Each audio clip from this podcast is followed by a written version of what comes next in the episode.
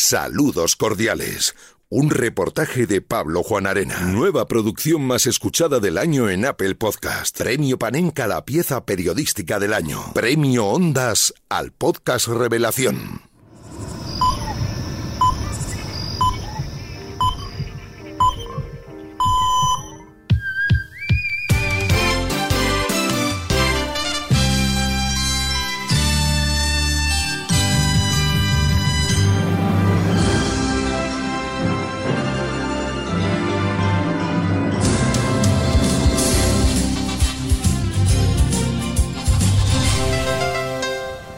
Estamos aquí con Amalio, Amalio. ¿Cuántos años de taxista?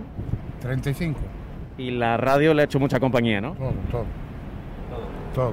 Y en las noches de radio, ¿usted era de García o de De la Morena? Es que pasó casi de uno al otro, ¿no? Pero era más de, de García. Pues yo creo que el de la Morena aprendió un poquito de, de García, aunque él dice que no, pero más o menos luego fue casi parecido. Seguimos con más taxistas. De Amalio pasamos a... Goyo. ¿Tú eras de José Ramón de la Morena o de José María García? José María García. Generaba su polémica, era entretenido. ¿Y, y cuando se fue García, le echaste de menos? Sí, sí, sí. Era, dejó un vacío ahí.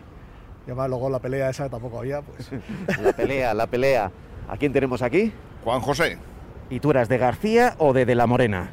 De la Morena. Lo veía como más, mm, más alegre, el otro era más, más serio. Se llevaban bastante mal, estaban siempre tirándose pullas, sí. Ahora ya se han reconciliado, ¿eh? Sí, se han reconciliado ya. Bueno, a la vejez viruela. Eso dicen. Adiós, Juan José. Adiós. Y hola a...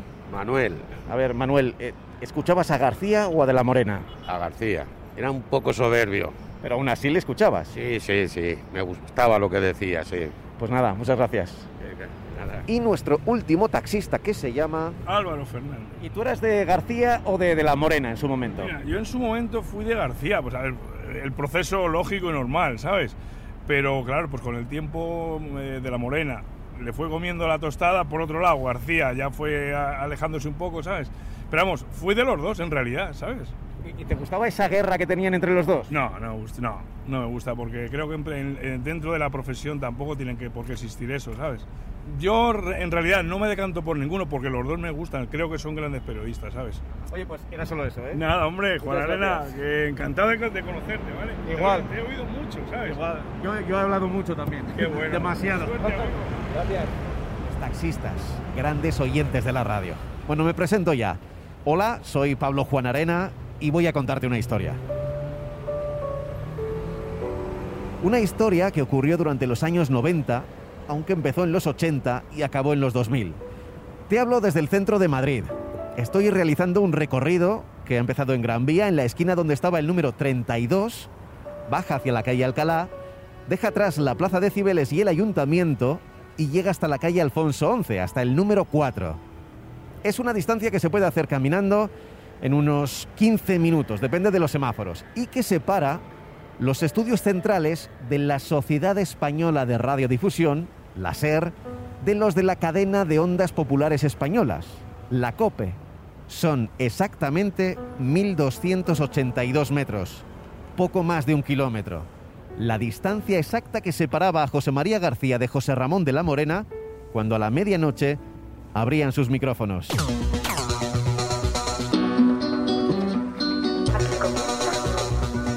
García. Al filo de la medianoche. Saludos cordiales. Episodio 1. 1282 metros. Y antes de seguir te voy a explicar algo.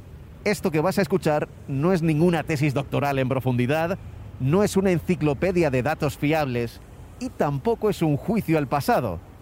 Es simplemente una suma de testimonios de algunos, no todos porque es imposible, de aquellos que fueron testigos de una época fascinante para el periodismo deportivo.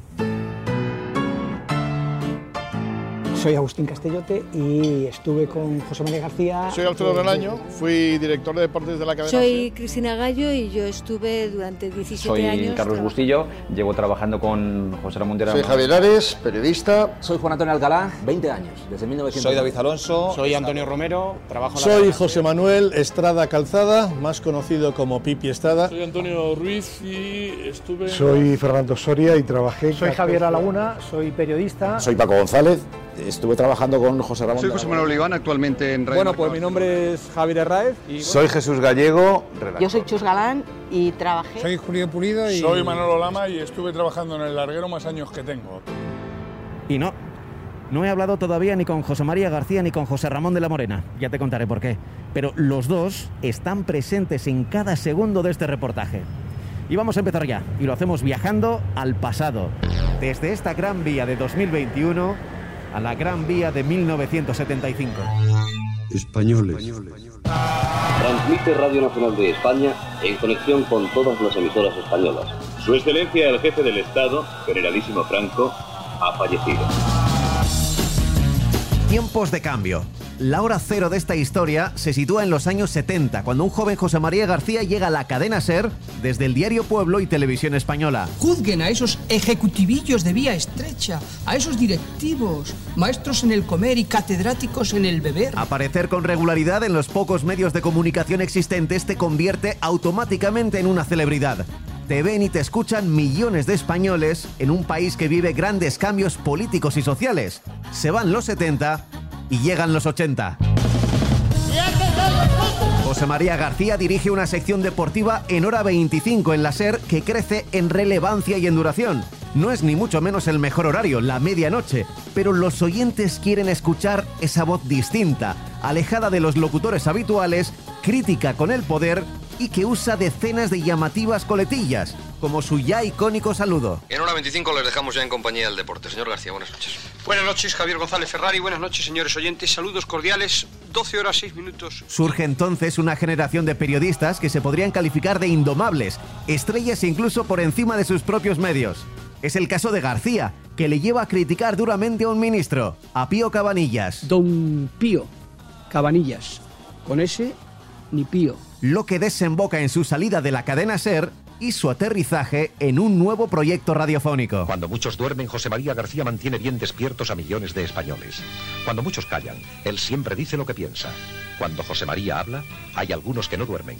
Todos los días, todas las noches en Super García, por decir la verdad, José María García ni duerme ni deja dormir. Y tengo la sana intención de seguir pasando sueño con ustedes, naturalmente.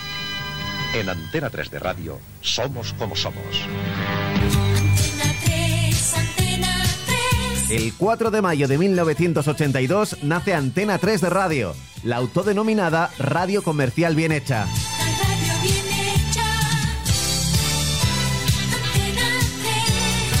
Allí, capitaneados por García, surge una redacción de jóvenes periodistas deportivos como Gaspar Rossetti, Andrés Montes, Cristina Gallo, Eduardo Torrico, Paco García Caridad, Javier Ares, Pipi Estrada, Ciro López o Fernando Soria. Eh, Rossetti, eh, Torrico, Feito y yo.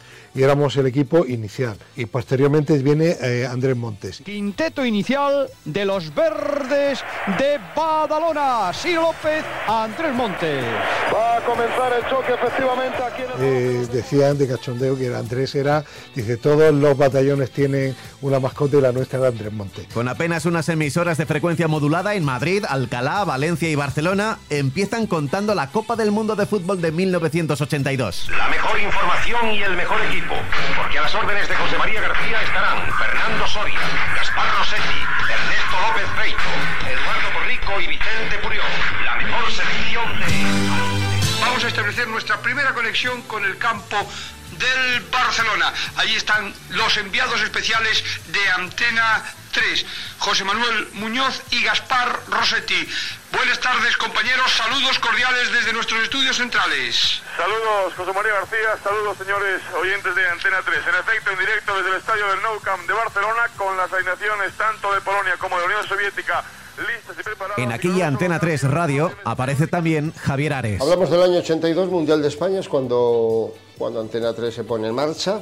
Primero con alguna emisora suelta, Madrid, Valencia, etcétera, y al poco, pues con emisoras en la mayoría, en- que no todas, con muchísimos menos postes repetidores que cualquier cadena al uso de la onda media, ¿no? Piensa que era FM, que inicialmente estuvimos en el Mundial de España con Valencia, dos emisoras de Madrid, Madrid, Alcalá de Henares, Sevilla y no sé si Barcelona, y en, en dos, tres años le quita, eh, en el EGM se sitúa por encima de la cadena SER, ¿no?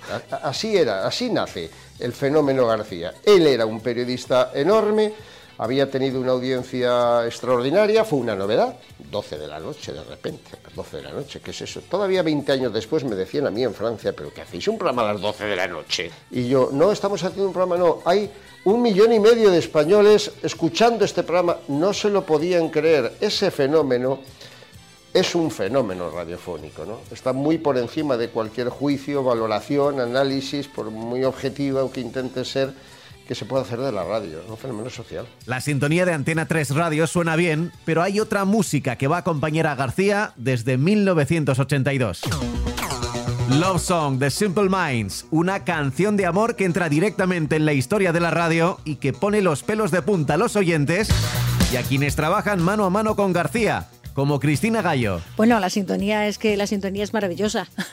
Esa sintonía de Simple Minds que, que, nadie podía, no sé, o no reconocían que, que García pudiese, pudiese escuchar a los Simple Minds, aunque en realidad no fue él quien eligió la, la sintonía, pero era el invento que le acompañó siempre desde, desde Antena 3. La sintonía, claro que la sentíamos. Date cuenta que fue parir una criatura que fue una especie de milagro, ¿no? Un niño que te sale siete mesino y con complicaciones, ¿vale? Sí, se pone en marcha una emisora, una idea de Martín Ferrán, con un motor tan potente como era García, al que todo el mundo se había quedado con ganas, porque estaba en la cresta de la ola, cuando él termina con la SER, ¿no? Al principio no es fácil sintonizar Antena 3 Radio. Escuchar a García se convierte en algo exclusivo, y eso siempre atrae se compran nuevos receptores que incluyen esa FM además de la onda media. Este hombre por dónde sale, este hombre por dónde se le escucha, dónde se le puede escuchar, era eso generó un clímax. ¿eh? Además del interés de la un personaje, el no poder hacerlo multiplicó por tres el interés de la audiencia.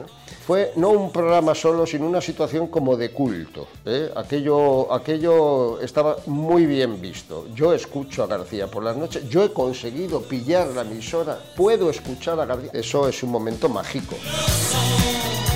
Manuel Martín Ferrán decide que el programa de García se llame Super, García, en, en la hora cero. Martín Ferrán, Martín Ferrán que era un genio y a García le dijo, oye, tú tienes que venderte tú, hay que venderte y García le pareció encantado. Super García en la hora cero.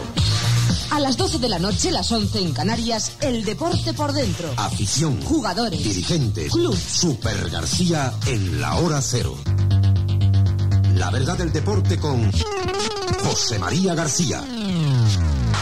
Un programa que empieza a la medianoche y que dura, bueno, dura hasta que acabe García.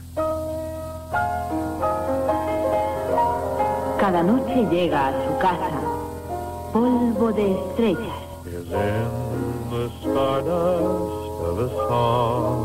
Y todas las noches está con ustedes Carlos Pumares.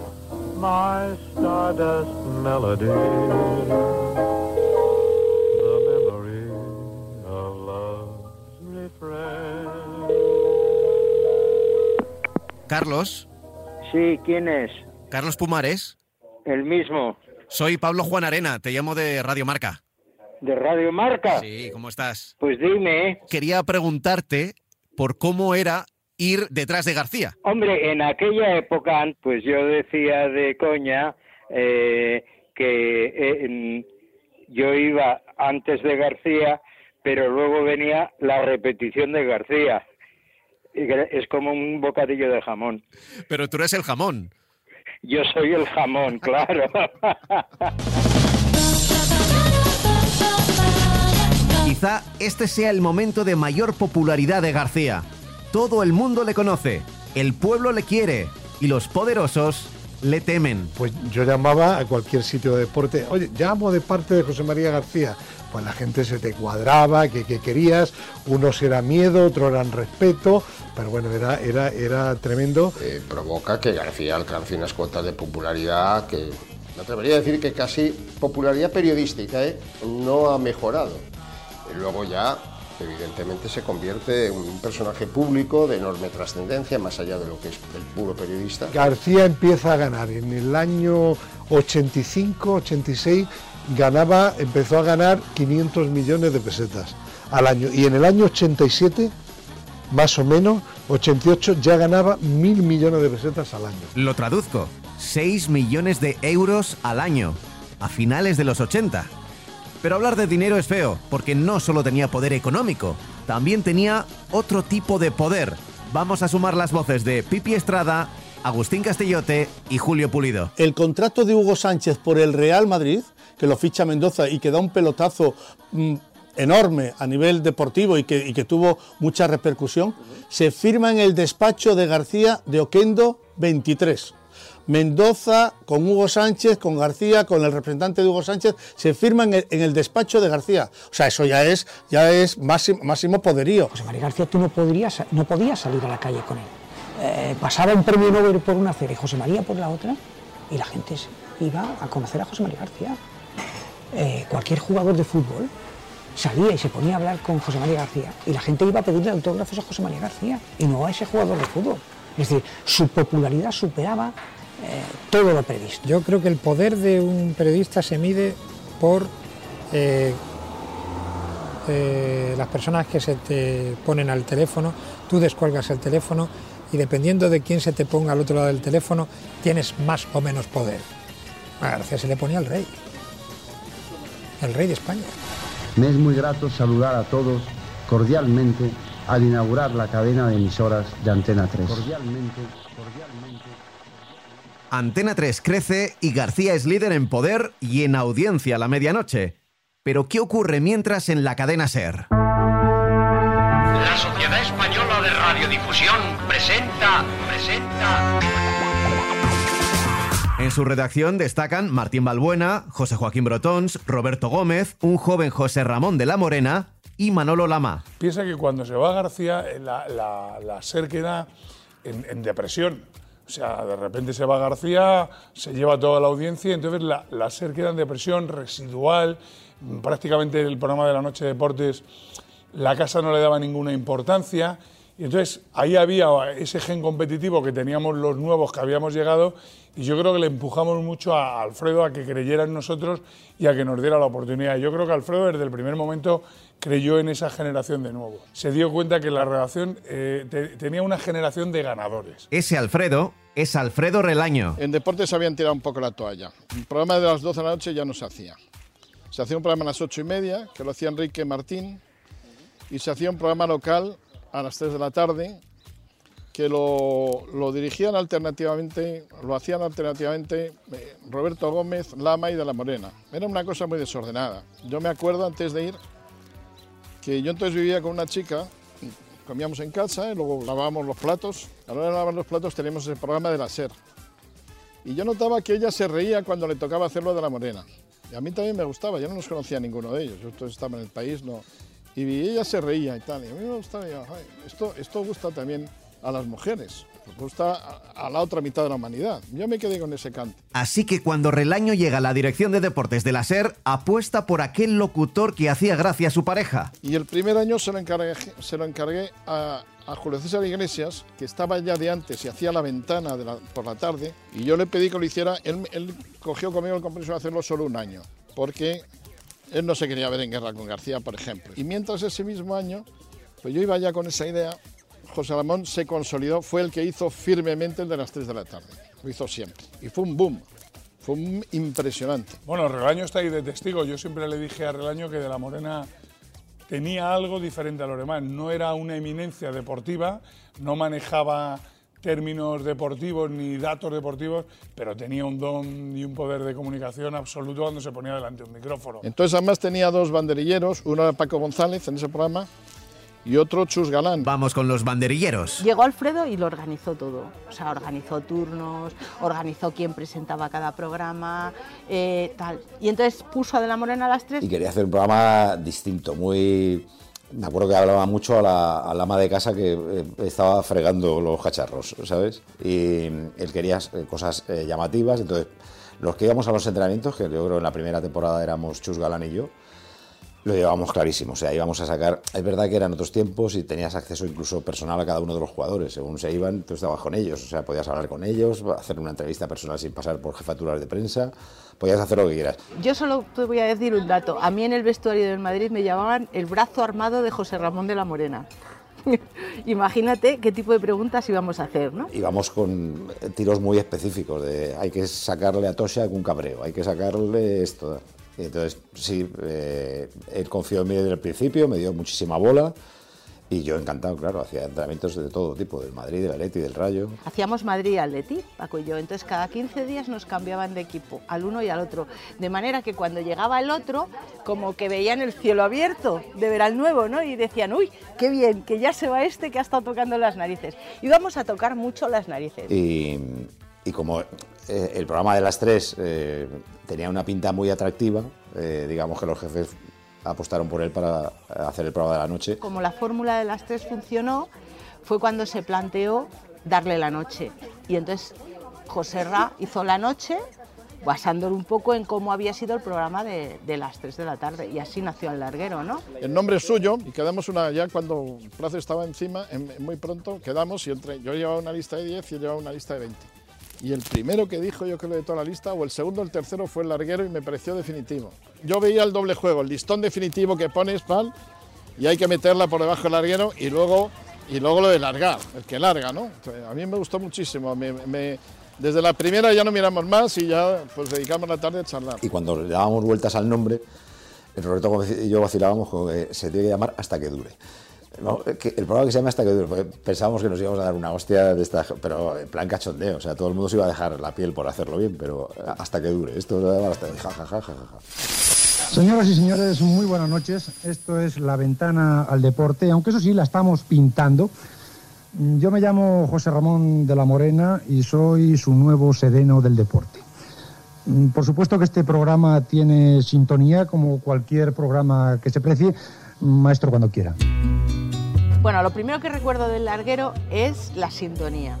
Bueno, cuando José Ra nos traía esa sintonía, todos nos queríamos morir. Y esto lo tenía muy claro, ¿eh? le quería llamar el larguero desde el primer momento y quería meter esa sintonía. Yo que iba de modernito, yo pensaba, "Uf, yo pensaba una sintonía, ¿sabes?, moderna. ¿no? A mí eso me chocaba mucho. Cuando todos esperamos una sintonía muy especial, de repente llega de la Morena con los lobitos cantando ra, ra, ra. Entonces, si nos ves a todos las caras, cre- creíamos morir, ¿eh? La sintonía, fíjate, a mí no me gustó. Eso él siempre ha perseguido mucho. Ahí me ganó, me, ganó claramente, pues luego funcionó muy bien. Me pareció que era reírse de la audiencia. El lobito está cobrando, los borreguitos eh, pagando, tal, tal, tal. Yo no le cogí la ironía. Además, cuando yo le dije que no me gustaba, lo puso como condición sine qua non, vamos, no, no, no negoció. Yo le dije, bueno, vamos, a ver a Augusto, vamos a pedir una... Él siempre ha tenido mucho respeto a Augusto y yo más. Augusto del Cadero era el jefe de todo. Yo era el jefe de deportes, Augusto del Cadero era el que estaba por encima de mí. Y fuimos, Augusto dijo que le gustaba, pues yo ya no discutí más. No hay que confundir melenas, gente rara y gente buena. Los buenos son futbolistas, los machos son futbolistas. Los raros somos artistas. Ra, ra, ra. El lobito está empatando. Tra, la, la, la. La SER, por tanto, ya tiene presentador para el programa de la medianoche, tiene nombre, tiene también sintonía. Ahora falta por definir el tono y el objetivo. Sumamos aquí la voz del productor eterno, Carlos Bustillo. Empezó en septiembre del 89 con una idea, pues, con una idea nueva, con un, digamos, eh, lenguaje más desenfadado, con una desdramatización un poco de, de- de lo que era el deporte y de lo que era el discurso de, de García. Y nacía como una idea nueva, una idea fresca. Mi instinto era, era el siguiente. Yo creo que había un cierto cansancio de la fórmula de García, que era una fórmula casi exclusivamente crítica, muy personalista. Yo no, no, no, no, voy a renegar de todo lo, lo que él hacía, pero le quitaba la gracia al deporte. hablaba de otra manera, su lenguaje era distinto y, y evidentemente él, Dios le ha dado ese- esa varita, ese toque para poder traspasar y entrar en, la- en los hogares de los españoles. Aparte, yo siempre he entendido que lo diferente funciona. Lo diferente se instala y luego si es bueno, funciona. Pero lo diferente siempre llama la atención. Es una manera de salir. Todo el mundo quería hacer García entonces. Pedro Pablo Parrado, hasta Castellote tal, todos hacían lo mismo. Lo que hacía de la Morena era radicalmente una cosa distinta. El, el cambio radical es el- la forma de tratar al oyente y eh, que, que el, el aspecto del programa era coral. En el minuto 15 del programa habían aparecido siete voces.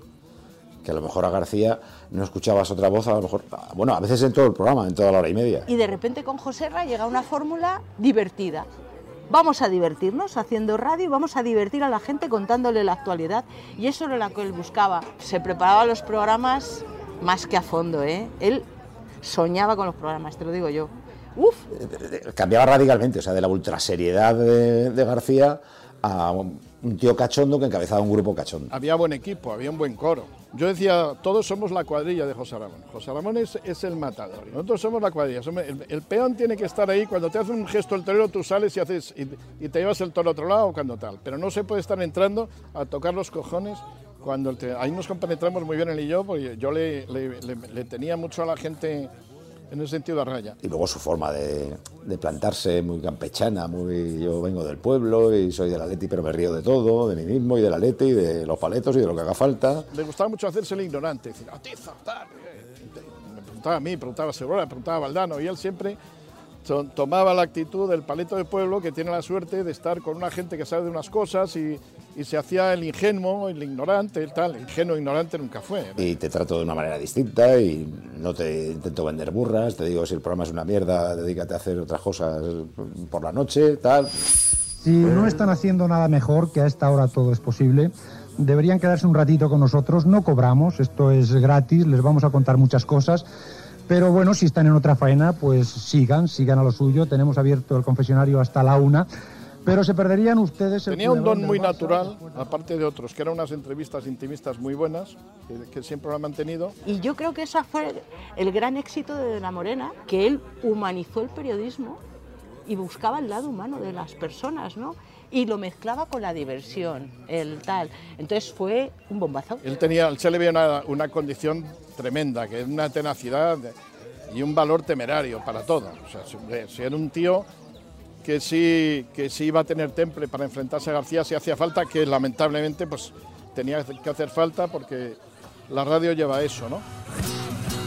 La radio lleva a eso, a la confrontación, a la competencia, a la pelea. Y vaya que si van a tener que pelear. Un muchachuelo desconocido totalmente en esta profesión, un jovencito imberbe. ¿Cómo comienza el programa del Imperio Prisa? Además, dos situaciones empresariales agigantan este duelo. En el verano de 1990, De la Morena se calienta en antena y arremete contra García y también contra Eugenio Galdón, su jefe en la cadena SER. Y entonces la morena soltó, soltó un reudno, soltó una patada en, en- en la radio acojonante. Un periodista en este país le pagan mil millones, no le están pagando. Le están comprando. Está a punto de ser despedido, pero es apartado un año del larguero que pasa a presentar Paco González. Yo pasaba por allí, llevaba tres años en la radio. Y decía, pero ¿por qué no lo hace alguien con más experiencia? No, te lo comes tú, te lo comes tú. Ah, horrible, horrible. Era un momento muy raro porque, claro, a la cabeza del programa se lo habían decapitado. Y, joder, yo cuando le levantaron la sanción a la morena, el tío más feliz del planeta. En septiembre de 1991, después del destierro, De la Morena vuelve a la medianoche con más ganas que nunca de pelear contra García. Yo bien, hombre, bien. Los esguinces de corazón tú sabes que se curan con, con reposo y reflexión. Y justo en aquellas fechas, un movimiento empresarial deja Antena 3 Radio dentro del grupo Prisa, dueños también de la SER. Cuando ahora dejo esta casa, lo único importante evidentemente sigue siendo la credibilidad. No puedo seguir aquí ni un minuto más. No debo de seguir aquí un minuto más y no voy a seguir un minuto más. Don Jesús de Polanco decía, hemos comprado Antena 3 Radio para mandar en Antena 3 Radio. Yo no le voy a crear una sola dificultad.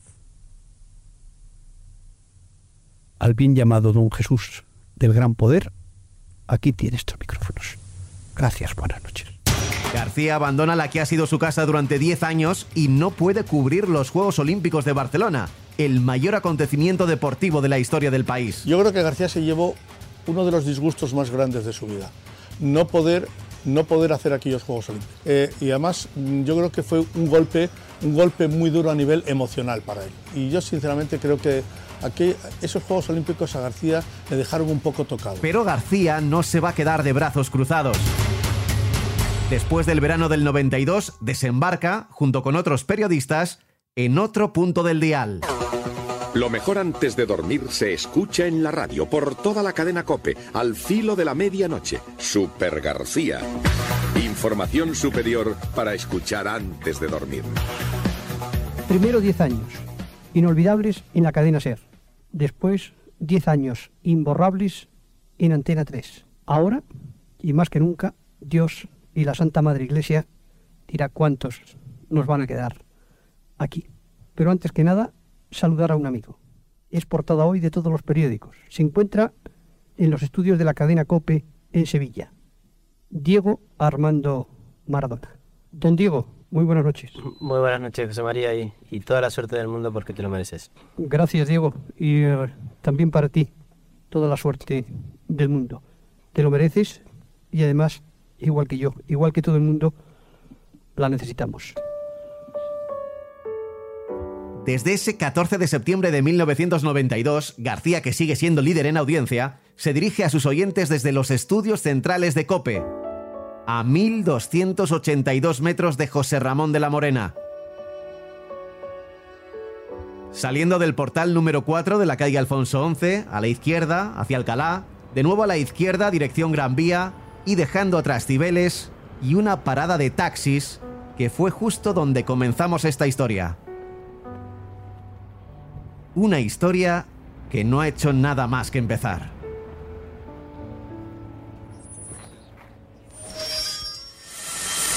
En el próximo episodio de Saludos, Cordiales, eh, se inició una persecución por la M30. Futre iba en un taxi, lo típico de las películas de siga ese taxi, pues exactamente igual. Y llega Gil con dos guardaespaldas y dice, ¿dónde está el hijo de puta de, de la Morena? Ojo, es un notición, pero como no se haga realidad, te corto los cojos. Cruzamos la raya, demasiados momentos. O sea, lo habían llevado a lo personal, ya era, te voy a hacer daño personalmente. Y hay que comer tres veces al día. Sí, tuve un incidente que le cogí el teléfono y se lo tiré a 50 metros. Imagínate el pollo que me montó. Lo que es salvaje en el año 90 ahora mismo nos parece ya casi terrorista. Parece ser que no le gustan excesivamente los, los toros, sí le gustan los toreros. Eh, lo que no hago es acostarme con una vaca. Y aquí está tomándose un café el vicepresidente de la federación. Buenas tardes, don, don Juan. Esto es un micrófono de la cadena SER en la boca de Juan Padrón, que sonríe y que no sabe muy bien a dónde mirar, que parece que no tiene nada que contestar. Imputado Padrón, ¿sabe usted lo que va a decirle al juez cuando le el día 17 de diciembre en el juzgado de la Plaza de Castilla? Bueno, pues hoy no me pregunta por mi mujer ni por mi madre, ¿verdad? Eh, sinceramente, Pablo, eh, a ver cómo te digo esto. Saludos Cordiales, un reportaje de Radio Marca, un podcast de Pablo Juan Arena.